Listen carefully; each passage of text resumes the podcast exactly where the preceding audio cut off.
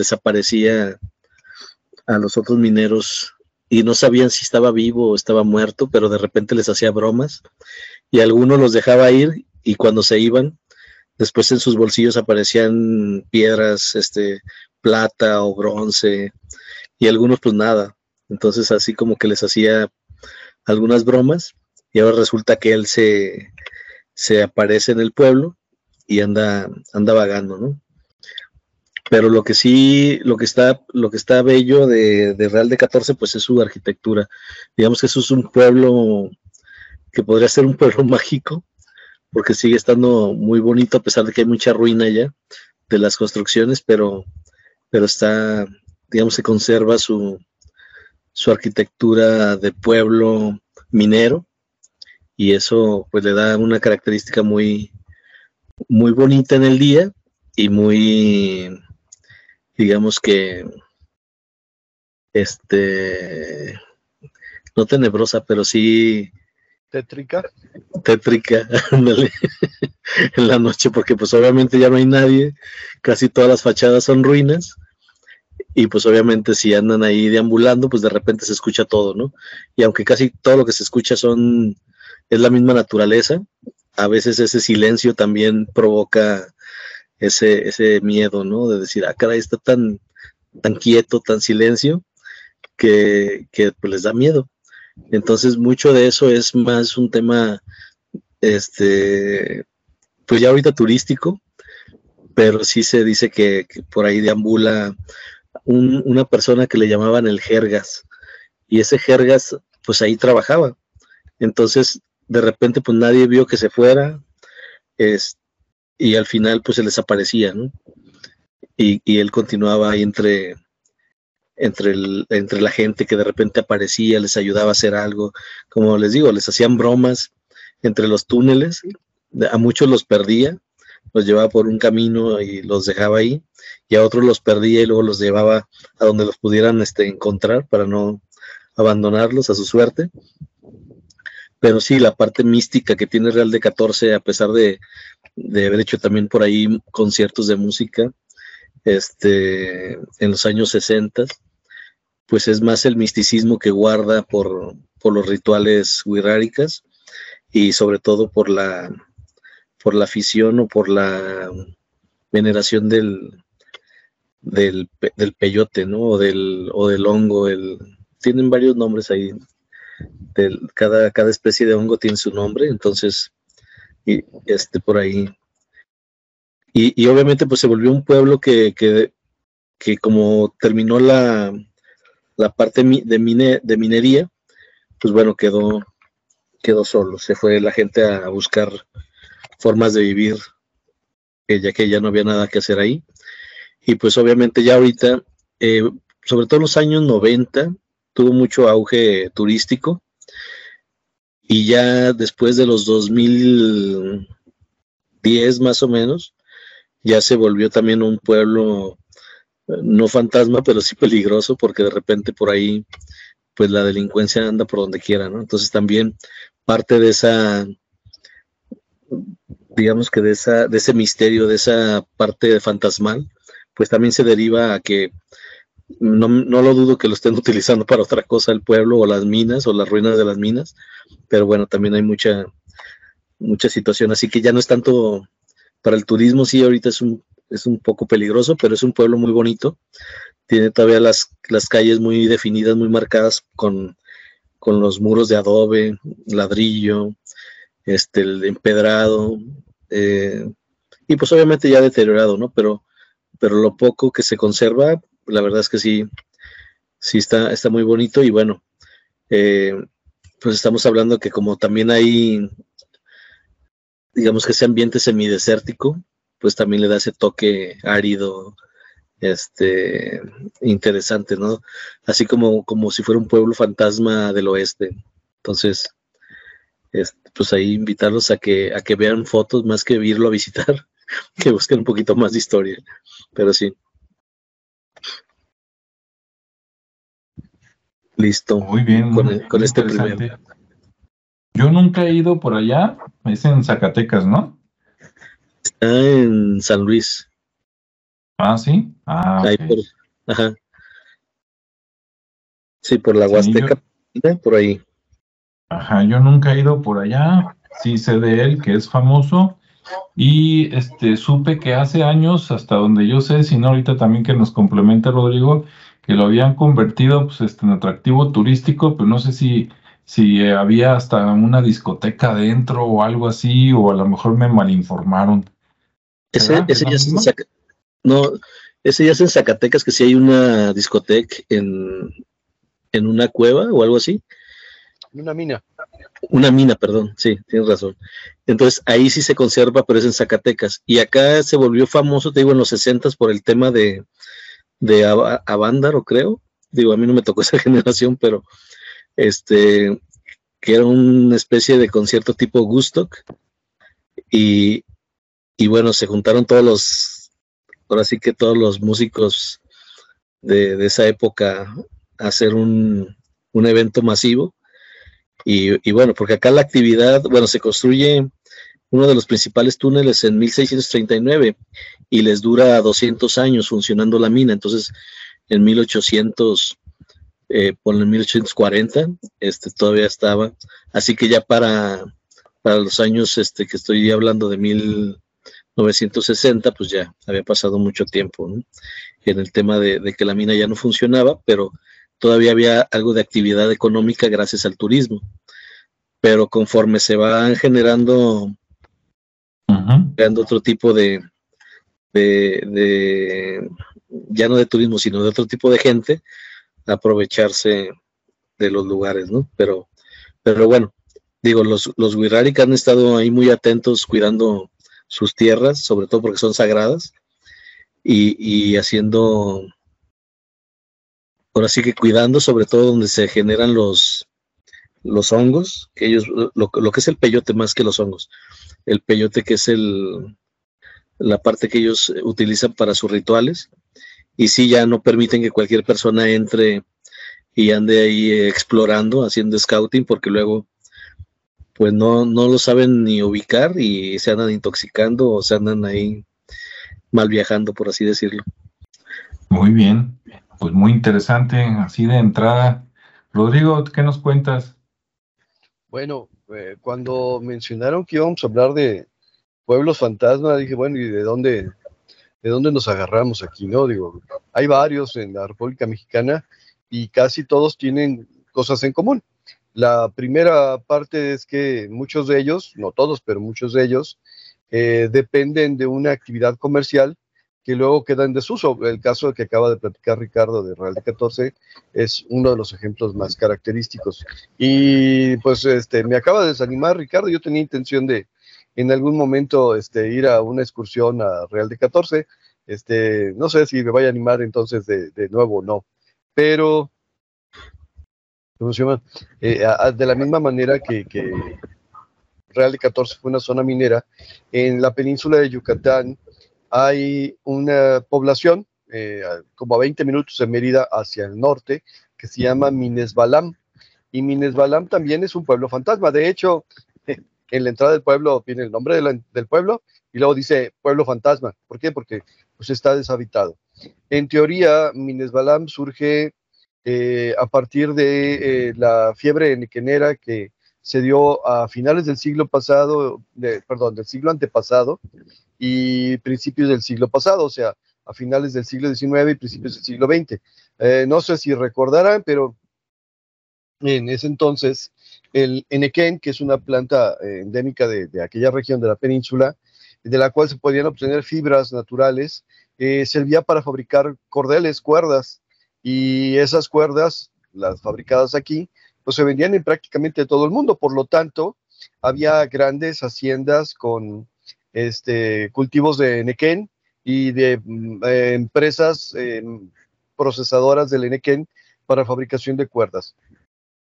Lo que provocó un auge económico en la península de Yucatán, eh, del cual se beneficiaron pues, muchas personas. Este, estamos hablando del tiempo de donde Porfirio Díaz andaba por ahí, así que de alguna manera le tocó el recibir eh, beneficios de, toda esta situación. La cuestión en este caso es que eh, en Minesbalam había una hacienda y obviamente como hacienda en Equenera, pues este tenía pues mucha gente que estaba siendo contratada, no sé si se acuerdan de sus libros de historia, pero como no era suficiente la mano de obra entre la población maya que estaba por ahí cercana, de repente se llevaban gente desde el norte del país, de Sonora, los yaquis y todo lo demás, en muchas ocasiones en calidad de esclavos, o sea, aunque se supone que ya estaba prohibido el esclavismo, las condiciones que se les daban eran básicamente de, de, de castigo y de esclavos. Entonces, bueno, un auge económico. Mines Balam fue una hacienda que se dedicó a la actividad nequenera, pero hacia 1930 más o menos esta situación decayó. Eh, ¿Por qué? Bueno, pues porque ya aparecieron otro tipo de fibras un poco más resistentes, un poco más fáciles de, ¿cómo se llama? de elaborar. apareció el auge del eh, petróleo y por lo tanto de los derivados del petróleo, incluyendo el plástico, y poco a poco fue eh, siendo relegado el enequén. Sigue existiendo, sigue siendo, habiendo una que otra hacienda enequenera, pero básicamente la zona pues ya literalmente no tenía ningún atractivo y por lo tanto fue despoblándose hasta que fue declarada pueblo fantasma. Ahora, entre los mayas eh, se da la eh, situación y la historia eh, que probablemente ustedes ya habrán escuchado en alguna ocasión acerca de muchas de las ciudades mayas que de repente fueron abandonadas en el, pues si no en el esplendor, todavía en, las condiciones de grandeza de la ciudad. Ahí está Uxmal, ahí está Chichen Itza, eh, ahí, está un montón de ciudades que de repente nos dijeron, y los mayas estuvieron hasta aquí, hasta más o menos tal fecha, y luego ya no estaban. Y bueno, también hemos hablado aquí que, que si los abdujeron los extraterrestres, que si los desaparecieron, que si tomaron un grado de conciencia. Ah, en algún momento también mencionó Alejandro, eh, un programa, y Ricardo, no recuerdo bien cómo estuvo el asunto, que en ese entonces en Mesoamérica se manejaba el calendario eh, conjunto entre el calendario solar y el calendario este, religioso, que básicamente es el calendario entre lunar y venusino, porque literalmente es un calendario de 260 días, y que cada 52 años coincide con esta situación. Bueno, también se mencionó que eh, cada 52 años, como se estaba esperando la caída del sol para el ascenso de un sol nuevo, o sea, de una nueva era, lo que hacían era, se deshacían de todo lo que podían para eh, nacer renovados o, sencillamente desaparecer. Bueno, muchas de las cosas que tienen que ver con la cultura maya, entonces, tiene que ver con esta situación. Entonces, eh, hay un ejemplo de una ciudad de las más modernas del posclásico eh, tardío, que es la de Mayapán. Mayapán es hasta cierto punto una copia de Chichen Itza, era una ciudad-estado que literalmente también tenía en su auge y que era asociado eh, junto con Chichen Itza y Uxmal en el dominio de la región. Y ah, de repente se dio una sequía como la que estamos viviendo en este momento, una sequía como la que periódicamente y cada cierto tiempo se, se, se, se presenta, y por lo tanto, este, pues fueron y pidieron y a sus sacerdotes, a sus dirigentes que hicieran sacrificios para que regresara el agua y se dieron cuenta que a pesar de todos los sacrificios que hacían, pues el agua no regresaba. Entonces, eh, una de las eh, teorías, una de las hipótesis más aceptada es que literal se dieron cuenta de que la religión que estaban llevando, que los sacrificios que estaban haciendo, en realidad no provocaban gran cosa con los dioses. Así que se esperaron a la terminación del sol nuevo y abandonaron la ciudad. Y se fueron y asentaron en pequeños poblados que muchos de ellos todavía hoy persisten. La situación es que eh, en Minesbalam, por ejemplo, esta situación del pueblo abandonado, entonces no sería una cuestión así como extraordinaria. ¿Por qué? Pues, pues básicamente entienden que termina un ciclo y que literalmente hay que empezar un ciclo nuevo bajo condiciones diferentes. Todavía se puede visitar, no es muy recomendable, pero hay unos cuantos tours por ahí este, para esta ciudad de Minesbalam. No muy recomendable porque como está, como dicen, despoblado, de repente te puedes hacer este, acreedor a un susto o a un asalto o algo por el estilo. Sin embargo, cuando vas en grupo, vas en un tour y va a estar avisada la Secretaría de Turismo y todo lo demás, pues hasta cierto punto te proveen de cierta seguridad. Ahora, junto con la situación del abandono de la ciudad, que de plano es extraño o raro ver una ciudad sola, sin personas. O sea, este ya, desde ahí ya decimos pueblo fantasma, pero junto con eso vienen algunas este, leyendas, así tal como lo decía Ricardo. Y está la situación del dueño de la hacienda que sufrió un atentado y que no se pudo saber quién era el que lo había intentado matar, pero que de alguna manera había provocado un desequilibrio, uh, ¿cómo dirían? En la fuerza, los de la, Guerra de las Galaxias. Y por lo tanto la ciudad había quedado como maldita. Eh, está la leyenda de un niño que se presenta que porque fue atrapado, mm, agredido sexualmente y, matado, niño, uno de los niños de la, gente humilde por ahí que todavía se presenta y se ríe y, bueno, y persigue a las personas. O sea, al final eh, la cuestión de la soledad este, es bastante impresionante, pues ya que estamos acostumbrados a vivir en grupos y en ciudades que siempre tienen movimiento y de repente encontrarte con una situación así de un pueblo así, pues impone, ¿no? Eso es respecto a, una de las ciudades este, que, podemos considerar uno de los pueblos fantasmas. Nada más quiero, bueno, lo dejo para la segunda vuelta. Eh, aquí la detengo. Para conste. que es, pura, que si yo solo me detengo, ¿eh, Rodrigo? sí, sí, aquí me voy a seguir. Bueno, pues muy interesante los casos que nos dicen y bueno, pues precisamente el término de pueblo fantasma se puede, como decía yo, entender en dos sentidos diferentes, tal vez hasta más.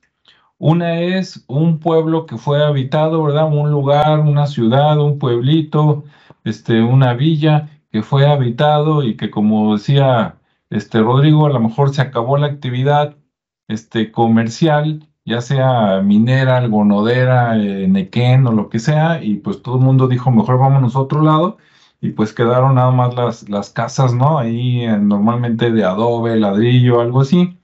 Y el otro sentido puede ser más bien un pueblo que está habitado por espíritus, ¿sí? Por fantasmas, ya sea que esté totalmente solo o que no, que estén conviviendo ahí vivos, vivos con muertos.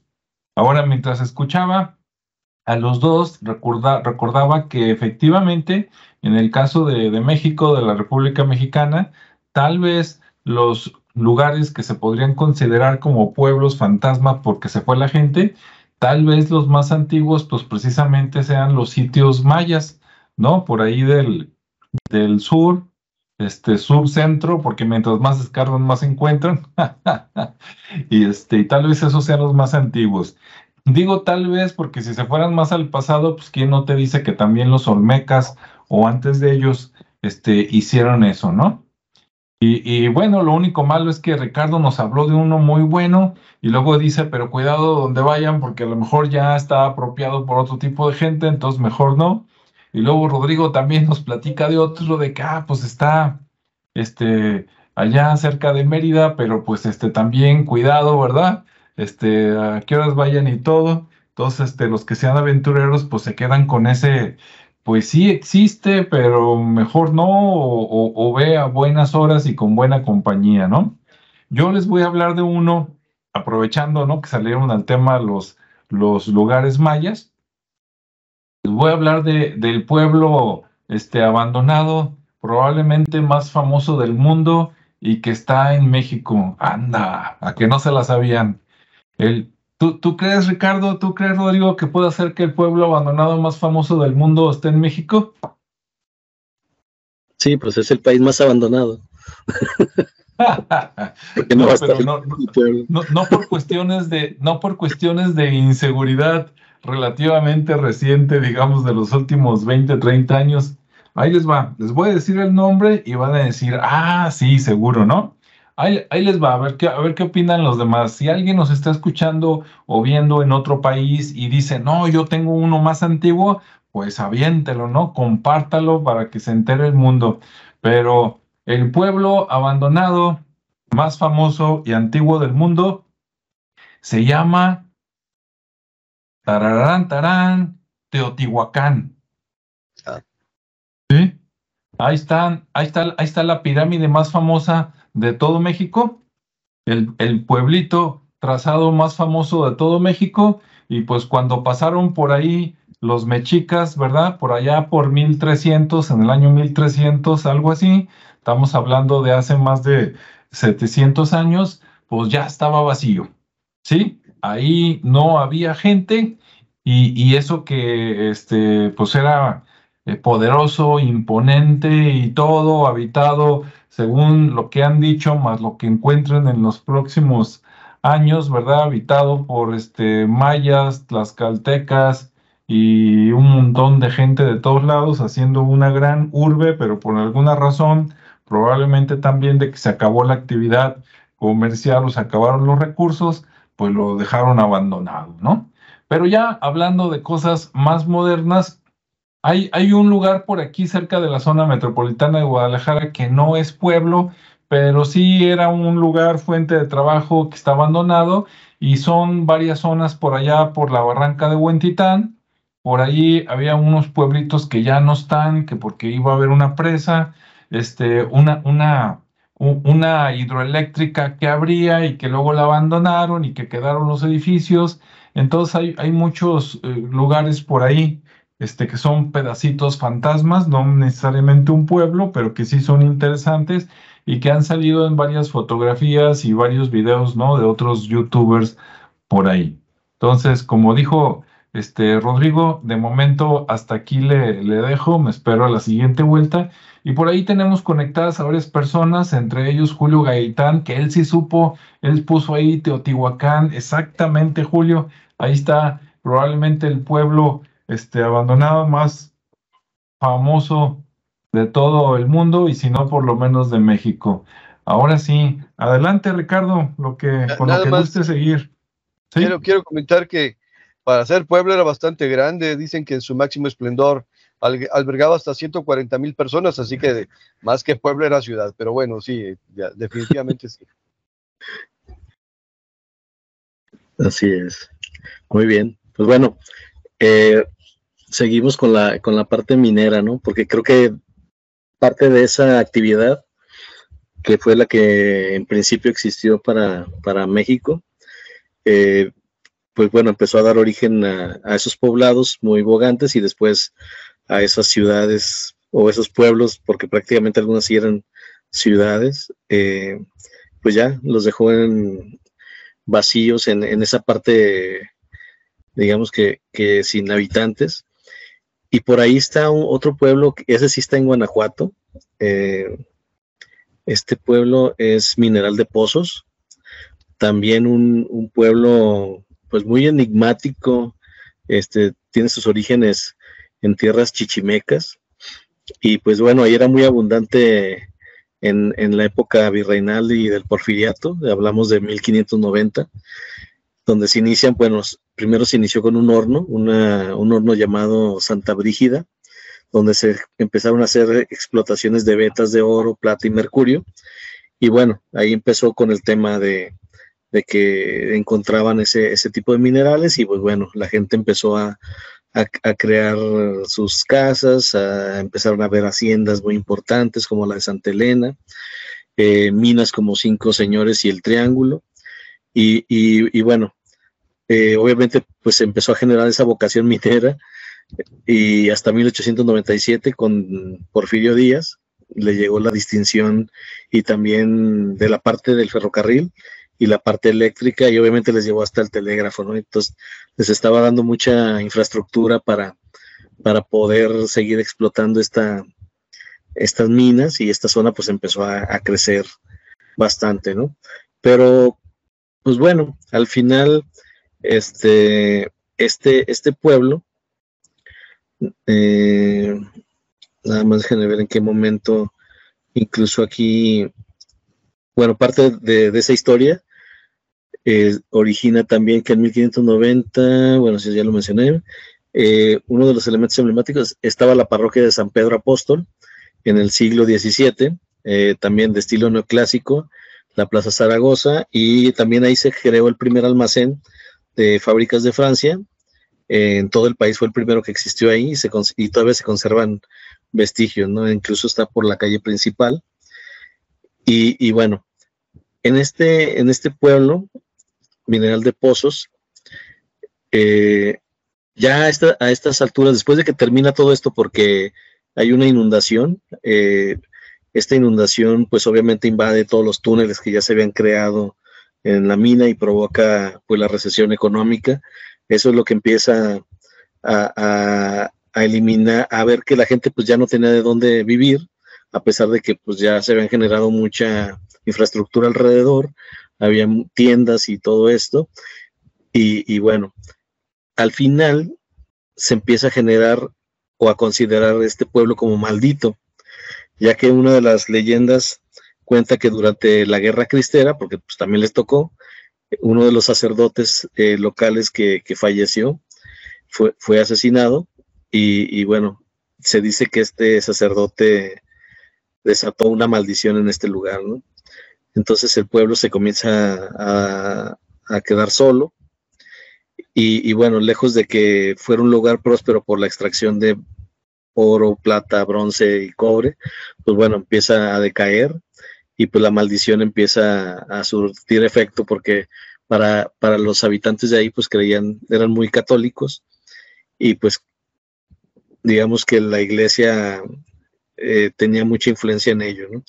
Entonces se dice que este padrecito pues también era, era bastante influyente y pues al morir o al haberlo asesinado, pues este comienza con la maldición, les llega la inundación completamente y pues ya, ahí el pueblo se queda solo, ¿no? Y al, estar solo, nuevamente comienza el, el, tema de que las calles vacías por la noche y se escuchan los ruidos, algunos ven al padrecito por ahí vagar y pues se, asustan, ¿no? Entonces, eh, le, empiezan a dar esa connotación de, pueblo fantasma, primeramente porque no había nadie, y en segundo por la, por la leyenda del padrecito que maldijo al, lugar.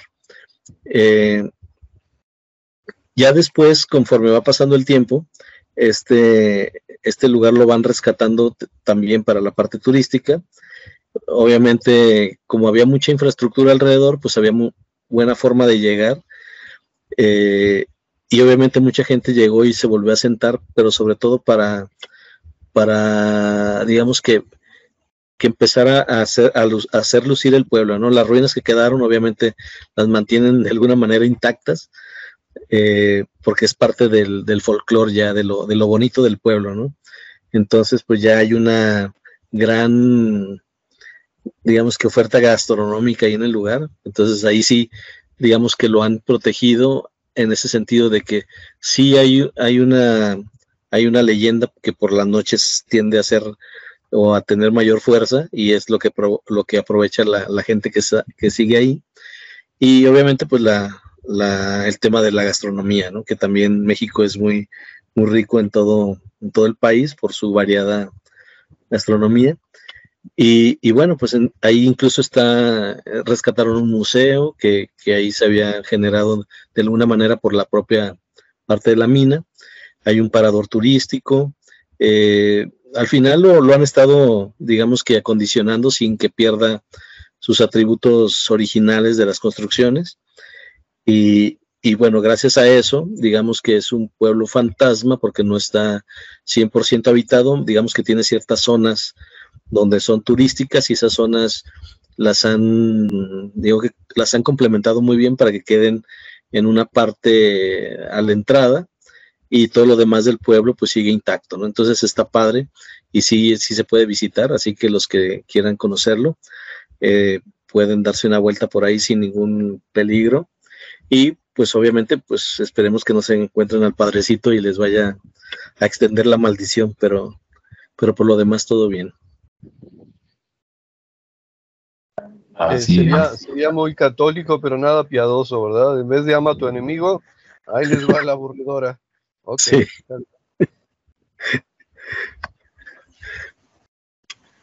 Pero bueno, es uno de los pueblitos que puedes aprovechar para visitar. Eh, sí. Está, está bastante bonito. Real de 14 también, insisto, nada más hay que irse en excursión, no aventártela solo, pero bueno.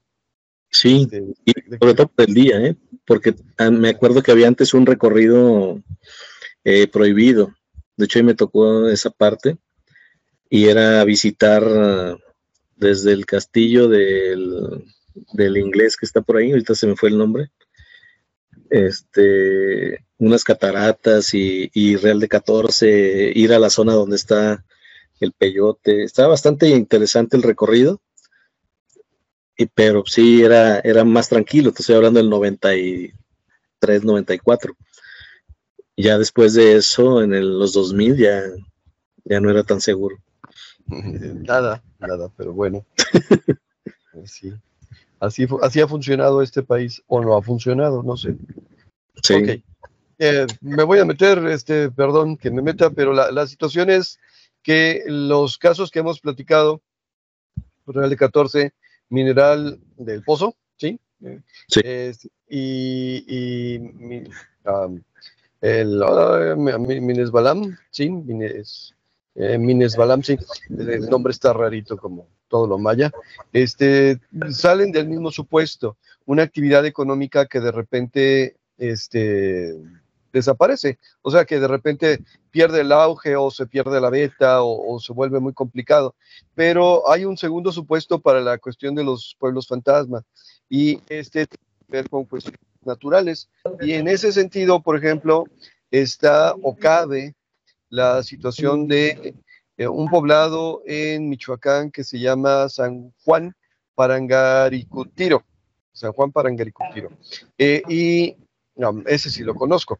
Y eh, básicamente es la zona donde surgió o se elevó el, volcán Paricutín, el volcán más nuevo que se tiene hasta el momento, bueno, el segundo volcán nuevo, creo que hay uno más nuevo en Islandia, este, en donde literalmente vieron surgir al volcán del suelo, o sea, literalmente se elevó ahí, hizo erupción y sepultó este poblado.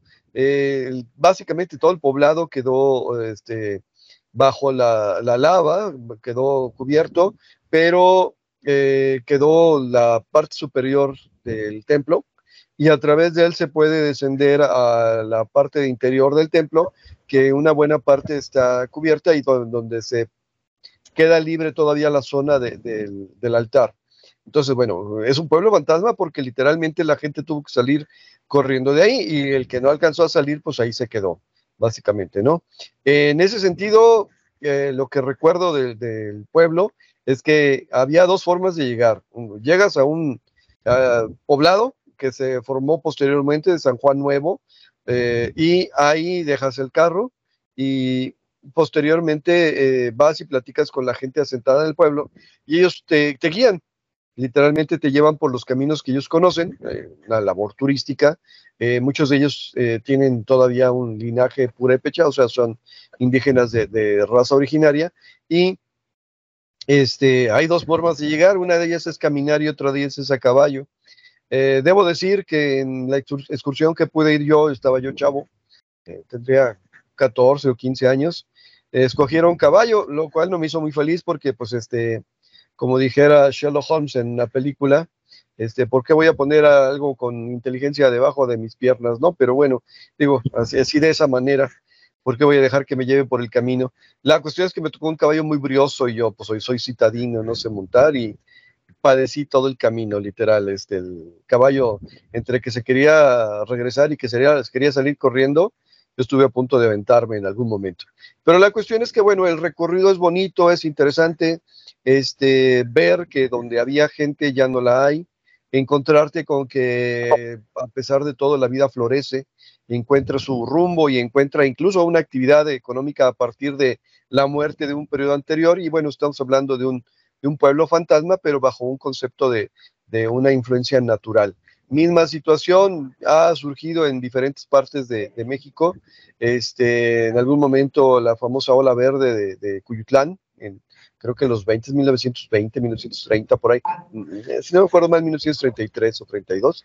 Y bueno, el mar se metió por el pueblo y pues se llevó un montón de gente, se llevó un montón de cosas. Sin embargo, no, fue, no es un pueblo fantasma, o sea, eh, es una ciudad que ha resurgido y que se ha eh, modernizado y que ha cambiado y que bueno, ahí está. La diferencia pues es que la gente persistió en, en que era ahí. Pero acá en, en, en, San Juan de Parangaricutiro, pues no se pudo, ¿por qué? Pues porque ya estaba todo cubierto por la lava. Entonces, bueno, tenemos un pueblo fantasma. Ahora, lo que quería comentar hace rato es que eh, cuando nos encontramos construcciones eh, y de repente eh, en esas construcciones ha habido vida, muchas veces queda, y bueno, aquí me van a decir que a lo mejor estoy loco, pero queda plasmada parte de la energía o de, las cuestiones de existencia de las personas. Y entonces, de repente hay una clasificación por ahí que dice que en una primera clasificación están destellos, así como la energía muestra destellos. Eh, se podría decir, de una manera metafórica, que las casas que son habitadas por personas tienen un estado emocional, que es el estado emocional promedio de las personas que viven por ahí. Entonces tú puedes, con un poquito de atención y un poquito de sensibilidad, encontrarte casas alegres, casas tristes, casas, casas enojadas. ¿Por qué? Porque es la emoción que está ahí plasmada, porque son las emociones que normalmente se, encuentran ahí. Eh, es la famosa sensación de cuando llegas a un lugar y, y dices, aquí me siento extraño porque aquí se siente diferente el ambiente. ¿Sí? Entonces, una primera manifestación energética es eso, las emociones que guarda el lugar.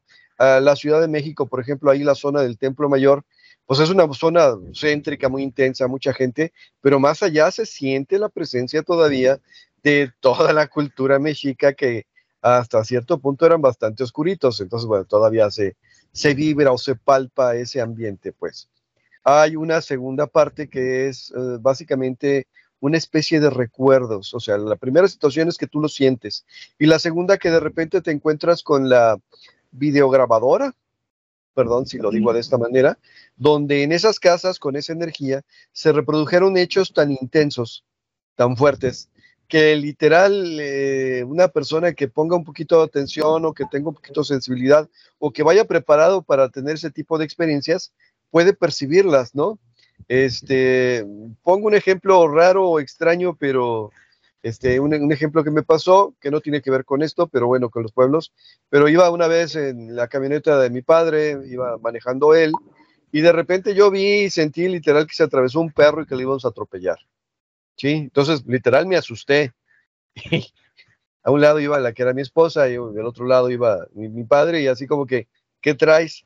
Pues el perro, ¿cuál perro? Bueno, ya, ya, como estaba cerca de mi casa, me regresé, investigué, supe, y bueno, habían atropellado un perro y había sido un perro de, casa y de familia, y le habían llorado, lo que sea. O sea, la cuestión emocional fue tan intensa que pasando por ahí yo la capté. Bueno, e, esta situación de repente encontrarte en un pueblo, más allá de la susceptibilidad y de, de la pareidolia, de la necesidad de encontrarle este, sentido a las cosas que estamos viendo, de repente se pueden captar imágenes de que por aquí pasaron estos, o acá estaba colgado el niño, o mira, por aquí puedo ver pasar a la monja, o a la sombra, o, o, al charro, o a quien todo eso. Entonces es una segunda manifestación fantasmal, por decirlo de alguna manera, que no son otra cosa que los recuerdos que quedan grabados por la intensidad de la emoción en una estructura. Eh, estoy seguro de que si visito las casas de ustedes y ustedes la mía, pues van a poder encontrar con que hay un ambiente en la casa. Bueno, eso lo pueden sentir ustedes. Y podrán decir, me siento a gusto no me siento a gusto. ¿Sí? Pero más allá de eso, cuando las condiciones son propicias y se ha demostrado, aunque no, no científicamente, porque de repente la ciencia no quiere hablar de estos temas, que hay cierto tipo de materiales que guardan mejor este tipo de sensaciones. Y ya una tercera forma de aparición fantasmal es la que cuando te encuentras con un fantasma inteligente, o sea, uno que interactúa, no nada más el eco que se está repitiendo ahí como videograbadora, no nada más la sensación que tienes, sino alguien que está, ah, mira, tú estás aquí, tú me puedes sentir, yo te puedo sentir, o tú me puedes ver, yo te puedo ver, déjame interactuar contigo. Y ya al cuarto nivel ya hablamos de él y hablamos de las posesiones y de las infestaciones, ¿no? Entonces, de repente llegar a un lugar donde, insisto, estás acostumbrado a ver gente y no a ver gente, te pones susceptible. Y si te pones lo suficientemente susceptible, empiezas a ver cosas, a sentir cosas, a oír cosas. Y ya puede ser la sensación nada más, puede ser la captación de la grabación de las cosas que pasaron ahí por su intensidad emocional, o ya puede ser que conozcas a un nuevo amigo o amiga que por ahí esté interesado. Espero que no llegue a pasar la cuarta parte. Bien, y ya para terminar mi, intervención, este, hay un tercer supuesto de los pueblos fantasmas, y en este tercer supuesto también tiene que ver la intervención del hombre. Más allá de que se dé la situación o no se dé la situación de que se acaben los recursos, el hombre en algún momento de alguna manera se ha dedicado a desplazar a personas eh, un ejemplo que tenemos en este momento aquí en Jalisco es el poblado de Temacapulín. Temacapulín es un poblado que está precisamente en el espacio donde se iba a construir una presa en sustitución a la de Arcediano que mencionaba Alejandro hace rato, que no se pudo construir. Este, y la intención era inundarla, eh, el pueblo completo, y por lo tanto desplazar a las personas. Entonces, literalmente eh, se hizo todo lo necesario para desplazarlas, aunque hubo gente que no quiso salir, pero Temacapulín por ahí de repente ya está, este, ¿cómo se dice? Semi abandonado. ¿Por qué? Porque hubo una intervención económica que querían inundar esa parte y que querían. Ahora, la presa, se, llegó a la conclusión, se llegó a la negociación de que la presa no va a eh, este, crecer tanto, por lo tanto, Temacapulín va a poder persistir y entonces la gente empieza a regresar. Pero hay otro ejemplo, otro ejemplo en Sombreretes, Zacatecas, o en los poblados cercanos a Sombreretes, Zacatecas, que en este momento, pues, estar, por estar colocados precisamente en el triángulo dorado de la droga, este, pues el narco llegó y dijo, señores, este, nos queremos quedar con todo lo que está aquí, tienen de aquí a mañana para salir. Y fue noticia a nivel nacional e internacional cómo llegó la policía para escoltar a los este, desplazados. O sea, ¿cómo? En vez de llegar y decir, los vamos a defender para que se queden en sus tierras, no, llegó la policía y decir, para que no los vayan a hacer daño en el camino de regreso a otro lado, este, los vamos a escoltar. Moraleja, hay un tercer supuesto de un, de un este, pueblo fantasma donde la razón son los seres humanos, ya sea por el interés económico, como en el caso de la prepa, o por el interés económico en el caso de las drogas acá en el norte de Zacatecas, ¿no? Y triste, pero pues es muy real. Aquí la dejo. Muy bien. Se puso a tomar notas.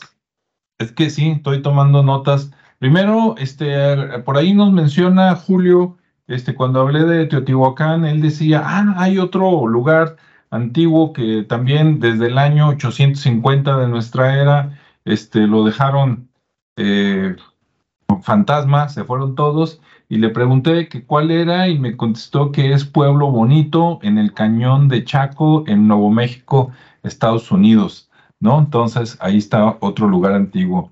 Bueno, pues yo rápidamente voy a, platicar, este, tenía también por aquí anotado lo del Paricutín, pero ya lo comentó Rodrigo, entonces muy bien.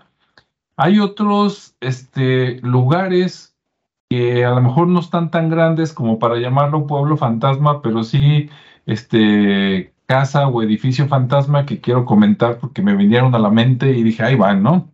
Uno es este, en Tapalpa, para todos los que van por allá de vacaciones o que tienen casa por allá, allá hay una fábrica de papel fantasma, o sea, había una fábrica, ¿verdad?, que quedó en desuso, ya no trabaja nadie por ahí. Lo curioso, lo absurdo de esta, eh, eh, del edificio, de lo que queda este, de la fábrica de papel, es que se fueron vendiendo los terrenos que estaban alrededor y entonces quedó totalmente rodeado el predio donde estaba y cuando tomas el tour resulta que llegas y te dicen, mira, ahí está, pero tienes que quedarte a pocos metros porque no hay por dónde entrar, porque todo lo demás es propiedad privada. Entonces le tomas fotos desde unos metros porque no quedó espacio para poder ingresar, por lo menos de manera este, sin problemas, ¿no? De que alguien te diga, te metiste a mi terreno.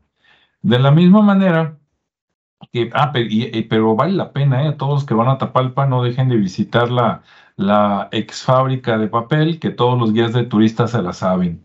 En Guadalajara, para no quedarnos atrás con los lugares absurdos, tenemos un templo fantasma porque pues está abandonado, nadie lo visita, que es el templo este, de la medalla milagrosa, ¿verdad? Este, y, y, ese templo está por el rumbo, por la colonia San Juan de Dios, por acá creo que está en la calle Cabañas número 47 y sucedió algo similar a lo de Tapalpa. En algún momento pues fue una, una capilla, ¿verdad? De la iglesia católica por acá de Guadalajara. Este, quién sabe cómo estuvieron los movimientos de poder que en algún tiempo, este, en lugar de darse misas, parece que fue adquirida, este, quién sabe por qué medio, parece ser que por el Partido Revolucionario Institucional, el famoso PRI, entonces este, se convirtió como en un lugar este, para reuniones políticas, este, o quién sabe si de otro tipo también, y después cayó en desuso y luego fincaron casas alrededor. Este, le fueron quitando espacio al, templo que ya no tenía feligreses. Y el, último pedacito de espacio para entrar pues fue vendido, ¿verdad? Probablemente por el gobierno, por quien se dejó, a lo mejor eran los mismos de Tapalpa y lo vendieron para que construyeran eh, locales comerciales, entonces no hay manera de llegar caminando a la capilla, tienes que pedir permiso a los vecinos de al lado para subirte a, este, a sus azoteas y desde ahí eh, brincar o llevar una cuerda o una escalera larga para bajarte y conocer ahí el templo, la capilla de la medalla milagrosa, que también hay varios youtubers que ya hicieron por ahí videos, ¿no? Entonces, pues ahí están. Este otro es en Cocula, ¿verdad? Que dicen que de ahí es el mariachi.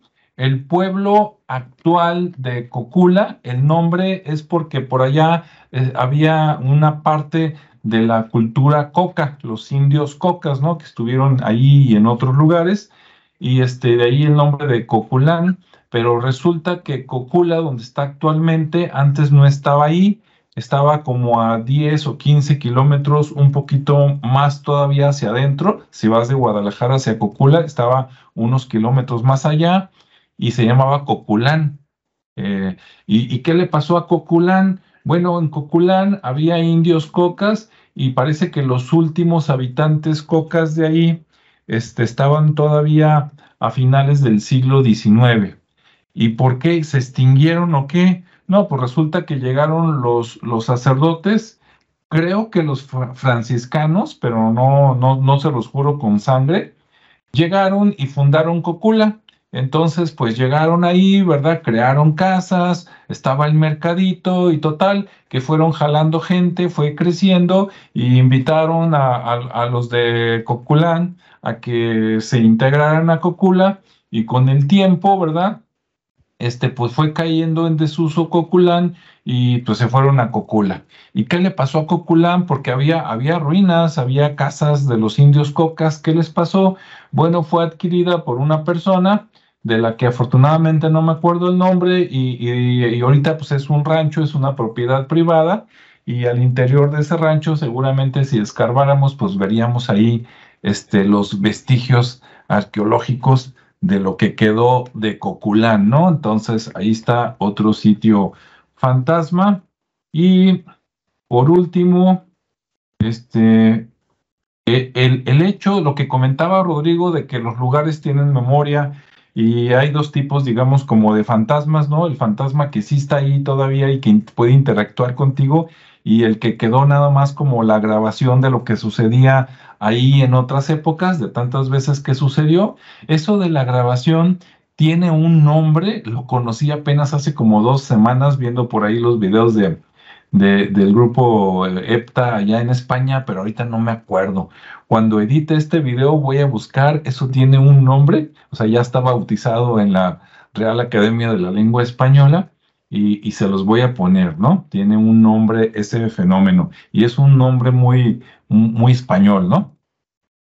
Y por último, este, algunas zonas de las que hablamos, pues son minas. Y casualmente en días pasados hice un video muy breve de cuando los ingleses les vendían esclavos de África a, la, a la Nueva España que fue su principal comprador de 1550 a 1640. Después ya no, como que trajeron tantos que ya se reproducían aquí, entonces ya no había necesidad de comprar tantos. Y entonces este, los principales compradores fueron lugares de otros lados, como lo que hoy conocemos como Estados Unidos, ¿no? Que nos quitaron el lugar por mucho. Y, este, y pues resulta que esos esclavos que traían, Aquí eh, primero los trajeron a las costas, ¿no? Que para el algodón, que para el coco, que para las bananas, pero después pues se metieron a todo el territorio nacional, o más bien los metieron, ¿verdad? Porque venían de esclavos, llegaron acá a la Nueva Galicia, donde de Guadalajara se compraban y luego se distribuían, había un mercado de, esclavos por allá en Jalostotitlán, y resulta que estos descendientes de africanos ayudaron, ellos eran los que mandaban a las minas. Yo, yo tenía la fuerte creencia de que no, de seguro a los nativos indígenas les fue súper mal, super mal de esclavos, pero resulta que fueron más esclavos los afro los nativos, porque con los nativos de alguna manera, con algunos hicieron alianzas, entonces los veían como aliados, más unas enfermedades, ¿no? Que trajeron este, los europeos que, que, disminuyeron, pero aún así, aunque la principal eh, estadísticas de aquellos tiempos, por ahí del siglo XVII, XVIII, hablan que por decir el 85% de toda la población cuando hacían censos eran indígenas, eran nativos de aquí de la región. Este, después había, este, después seguían los, los, eh, no quiero decir el nombre porque censuran, ¿verdad? Pero empieza con N, termina con O. Digamos, los, después seguían los afros y por último este, los europeos, ¿no? Principalmente españoles. Todos los, españoles, a pesar de que pasó el tiempo y llegó el siglo XVII, XVIII, este, inclusive principios del siglo XIX, pues eran una minoría, ¿no? Hasta los criollos, este, nacidos aquí eran una minoría y, la, la mayoría eran nativos, pero en medio estaban los afro los mulatos, ¿no? Ya que se fueron cruzando con todo el mundo, porque aquí somos buenos para cruzarnos sexualmente con todo tipo de etnias, ¿verdad? Este, no le hacemos el feo a nadie. Y, y entonces, este, pues, muchos de esos descendientes mulatos que después ya fueron libres, unos porque se escapaban y otros porque eh, les iban dando la libertad, si en aquel tiempo, si un esclavo, no importa si era hombre o mujer, si un esclavo se casaba con un hombre libre, aunque fuera también mulato, criollo, mestizo, indígena, lo que sea, con que uno de los dos padres fuera libre, los hijos ya eran libres también. Entonces, este, digamos que entre comillas, rápidamente, después de 100 años de esclavitud, se empezaron a dar los descendientes este, afros o mulatos ya nacidos libres, pero ellos fueron los que levantaron la minería este, de los españoles, de ahí salió el oro, la plata, todo eso, más que de los nativos indígenas, ¿no? Este, de los traídos de, de allá de África, y también ellos ayudaron a, a criar y a levantar la industria, este, de, se me fue el nombre, pero de vacas, caballos, toros, todo eso de los altos de Jalisco, siendo que los altos de Jalisco todavía en estos tiempos son los que generan la carne que come todo el país, todo México. Ah, pues resulta que esa industria la levantaron con esclavos y descendientes de esclavos, entonces los supermorenos salieron buenísimos para criar ese tipo de animales, ¿no? Y bueno, aunque no es el tema de los pueblos fantasmas, dije, pues allá va, porque a mí me sorprendió y es algo que quería compartir. Pues ahora sí, este Ricardo, ¿con qué te gustaría despedir aquí el, programa?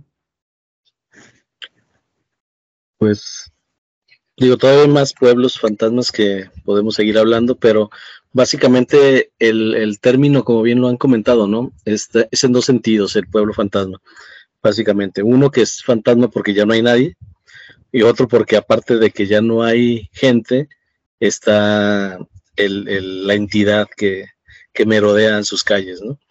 Ahorita que mencionabas lo de los altos, me acuerdo de una vez que visitamos el que me invitaste con el al Mario Molina a la escuela esta que fuimos a ver una un museo de de objetos ahí prehispánicos. ¿De los Ajá, y que ese pueblito era como un pueblo fantasma, ¿no? Era un pequeño pueblo del oeste pero estaba así muy como de una sola calle principal y bueno, me, acordé ahorita de, ese lugar que está, está bonito. Eh, pues la otra que les con la que quiero cerrar es con un pueblo de Durango que se llama Ojuela. Ojuela en Durango, que también es, es, una mina que, que ahí encontraban, este, no me acuerdo si era, bueno, si era plata, eh, magnesio, plata, oro y zinc. Y esta, bueno, se descubrió en 1598, la bautizaron con el nombre de Santa Rita y empezaron a, explotarla, a trabajar y bueno, pues Durango y, Coahuila pues empezaron a, a, beneficiar de esta mina. Pero también sucede que en el, digo, me voy rápido para no meterme mucho en este tema, porque es una historia muy parecida a las anteriores, ¿no?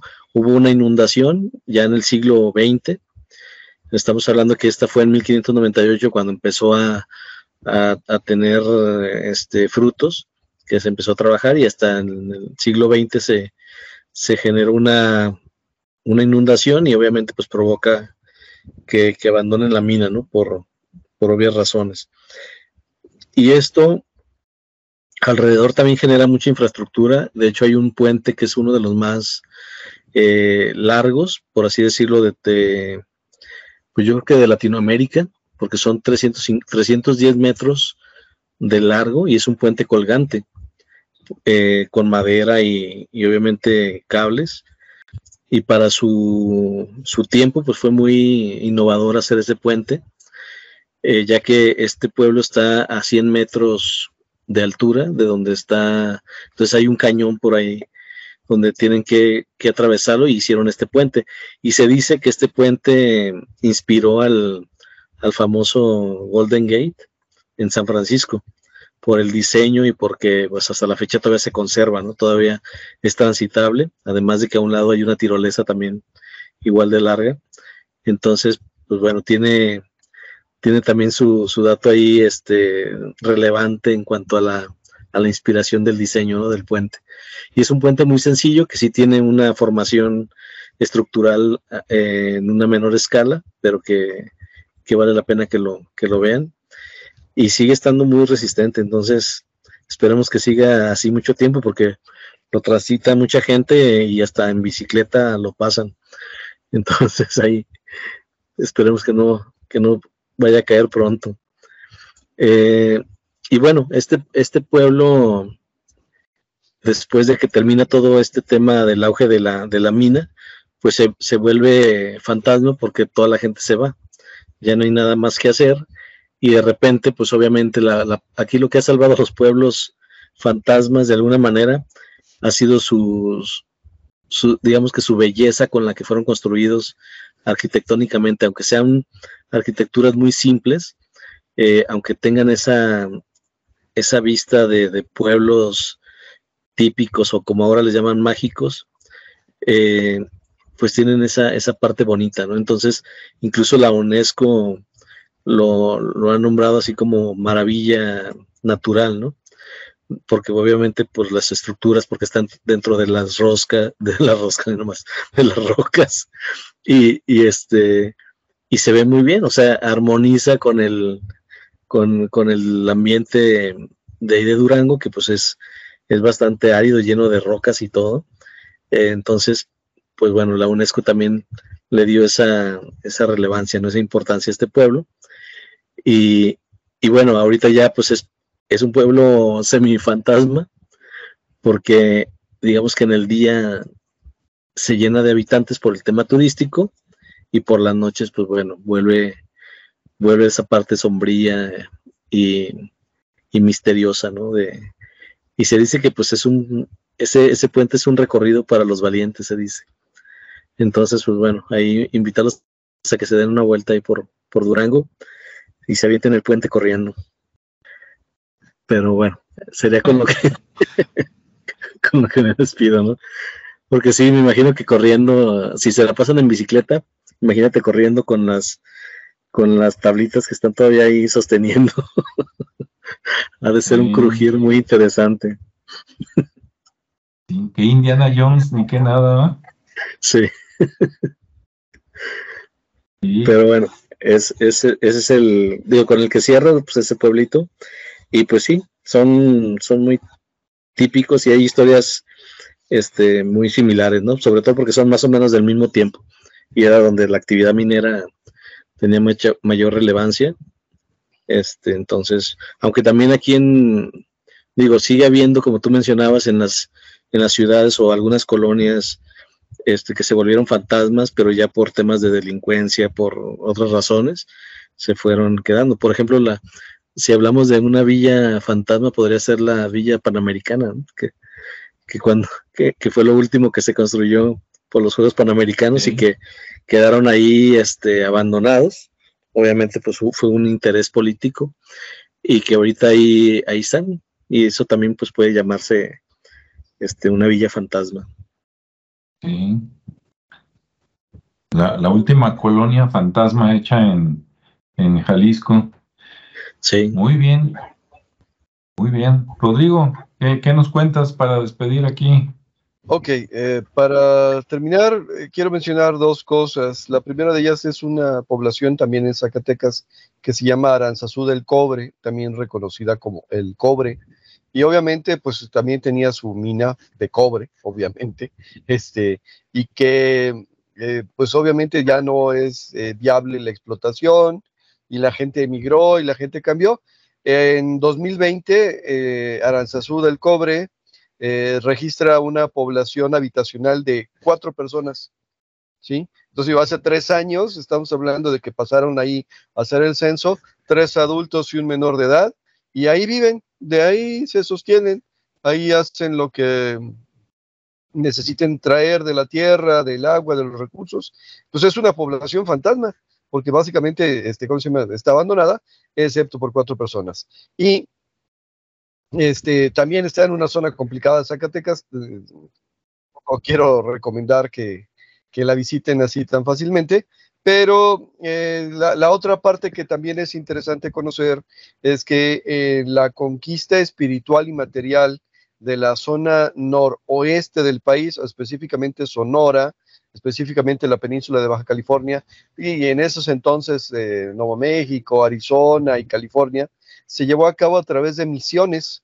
Eh, ¿Qué significa? Bueno, que principalmente los dominicos, si no me acuerdo mal, y los franciscanos enviaban un grupo de monjes y sacerdotes eh, que se iban y, y, pues, hacían travesías extremadamente largas por terrenos extremadamente desconocidos y decían aquí encontramos recursos naturales, aquí vamos a construir y se asentaban en zonas que no estaban habitadas, eh, ahí, precisamente ahí, pero que pertenecían a una zona de influencia de grupos indígenas o de, grupos, grupos nativos que obviamente veían pues eh, así como que, a ver, ¿y por qué vienes y te asientas? Entonces los misioneros empezaban a hablar y, mencionar acerca de la palabra de Dios y la evangelización y, empezaban a ayudar y, bueno, en más de una ocasión eh, estos eh, tuvieron que salir corriendo de, las misiones, que eran lugares que construían templos pequeños con unidades habitacionales pequeñas, este, porque pues hacían enojar a los líderes de las comunidades indígenas que pues literalmente iban y los incendiaban y los apresaban y los mataban. ¿sí? Uh, hay un caso por ahí donde eh, pidieron ayuda urgente a, acá, creo que a Nueva Galicia, a, um, ¿cómo se llama? A Caponeta, no, sí, sí, a Caponeta, y pues la ayuda tardó en llegar cuatro años, obviamente este, en cuatro años ya no había nada, ¿verdad? Eh, ¿Qué significó? Bueno, pues que de alguna manera este, la, la, las condiciones eh, de transportación y climáticas y de ubicación no eran las actuales y por lo tanto pedir ayuda significaba literalmente, pues mejor no digas nada y sal corriendo porque no hay mucha alternativa. Pero hay varias misiones, eh, algunas eh, turísticas, algunas abandonadas, algunas semi abandonadas, este, en todo ese territorio de Sonora y Baja California y por lo tanto podríamos hablar que son poblaciones este, fantasmas. ¿Por qué? Pues sencillamente ya no hay gente ahí. Pero bueno, también podríamos hablar de que a la iglesia, así como el templo de la Medalla Milagrosa, a la iglesia de repente no le interesa este, recuperarlas porque como fueron cometidos eh, asesinatos ahí, o sea, literalmente fueron sacrificados sacerdotes, se dice que se pierde la consagración del altar y por tanto necesita haber un ritual de consagración o reconsagración, o de plano mejor cambiar de lugar el altar hacia un lugar ese otro. Por lo demás, son temas y lugares turísticos, son lugares interesantes, son lugares que de alguna manera vale la pena visitar y conocer. Eh, específicamente en San José del Cabo, la catedral, el templo principal, está sentado en una zona donde, pues así, así les pasó. Ahí de repente se quedaron solos, tuvieron que abandonar y luego regresaron y se volvieron a poner. Básicamente podría ser un pueblo abandonado, una, una misión abandonada, pero no lo es porque la gente persistió en quedarse ahí. ¿Sí? Así quiero terminar. Hay un montón de lugares interesantes para conocer, pero este, de repente algunos se ponen complicados. Muy bien. Pues bueno, de mi parte, nada más, este, ahorita estaba recordando por ahí por la zona de Teuchitlán, Tala, a Meca, donde se dio la, la cultura, la que le llaman la cultura teuchitlán, ¿no? Tipo guachimontones. Este, también, también ahí, este, no de aquellos tiempos, ¿verdad? De hace eh, miles de años, pero poquito antes de que llegaran los españoles, y cuando digo poquito antes, 100 años antes, 50 años antes, o sea, no tanto, este, pues la zona por ahí de donde este, son tolvaneras, ¿no? Para ir a, a Colima, Ciudad Guzmán, y que en época de agua se hacen ahí las, las lagunas, Zacualco, por ahí por esos rumbos, este, pues hubieron este, guerras, ¿no? Entre los que vivían aquí en Jalisco, los purépechas que vivían este, allá en Michoacán, que venían a luchar precisamente por dominar esas zonas y el comercio de la sal, en, uno, en una de esas este, guerras o batallas vinieron los de Michoacán por esa zona y atacaron los poblados. Cuenta la historia, porque hay, hay historiadores que tienen cierta evidencia, este, que quemaron, así como vemos en las películas de los vikingos, ¿no? Que llegaban y, y este, mataban gente y quemaban, quemaban todo. Ah, pues acá también. Entonces, muchas de esas ruinas antiguas, cuando llegaron este, los españoles, encontraron ruinas, pero las encontraron quemadas con hollín y ya no vivía nadie porque había habido la batalla esa y abandonaron esos pueblos, ¿no? Entonces me acordé también el que por ahí conozca algo se puede dar una vuelta con cuidado, como dice Rodrigo, ¿verdad? No se metan a los terrenos que son de otras personas sin permiso y menos si están sembrando cosas que no son buenas para la salud. Y pues listo, esperemos que les haya gustado el tema, déjenos sus comentarios y este, cualquier información relacionada, pues nos encantaría saber si usted sabe algo o si tiene alguna sugerencia también para los demás videos. Gracias a Julio por conectarse por aquí. Nos vemos y escuchamos en el siguiente espacio.